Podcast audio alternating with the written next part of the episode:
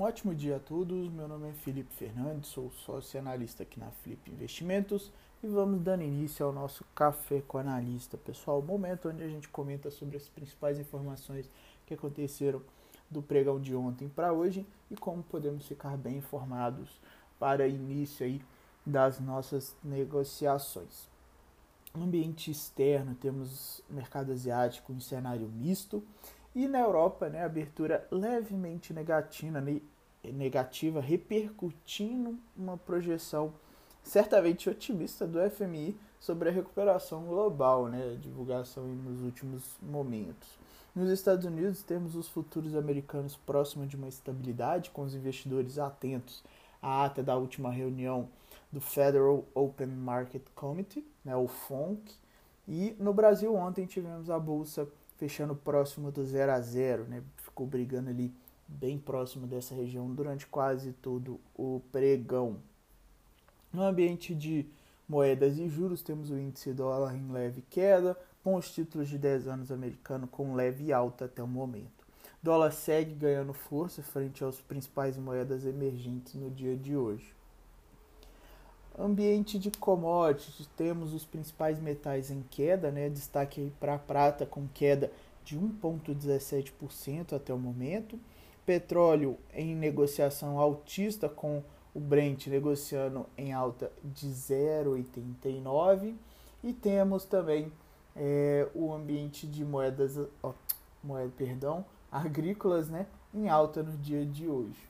Minério ainda não temos informação sobre final das negociações na China. Assim que possível, atualizo vocês. O ambiente político brasileiro.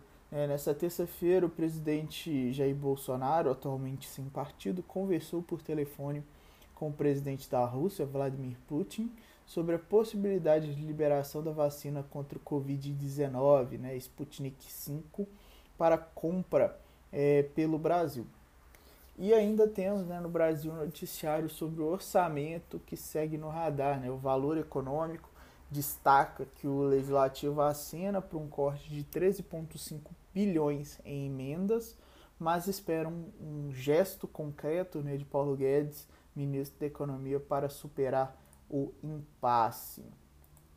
No ambiente corporativo, temos no radar a Smiles, né, empresa que administra programa de fidelidades anunciou que fará o pagamento de 500 milhões em dividendos intermediários no dia 16 de abril em uma única parcela.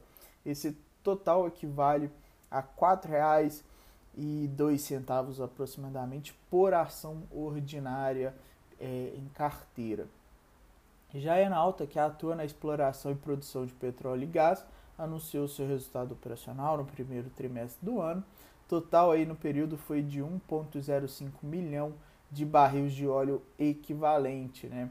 É uma média diária de 11,7 mil barris por dia. A Santos Brasil informou que fechou um novo acordo comercial para a prestação de serviços da operação de containers da Marques, né, no, no Tecom, localizado no Porto de Santos. O acordo anterior havia expirado no dia 31 de março, então só deu uma é, um novo acordo aí pro negócio. A LG Informática, por sua vez, informou ter enviado à CVM pedido de interrupção por 60 dias do prazo de análise e registro da sua oferta de ações, com a qual pretendia captar perto de 900 milhões de reais, tá? considerando o preço de 17,50, que é o meio ali, é a média entre a faixa de 15 reais e 20 reais por ação prevista.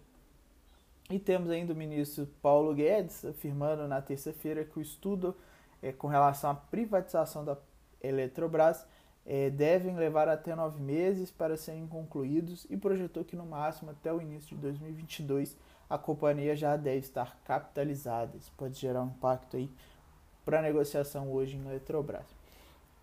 Por último, mas não menos importante, temos o calendário.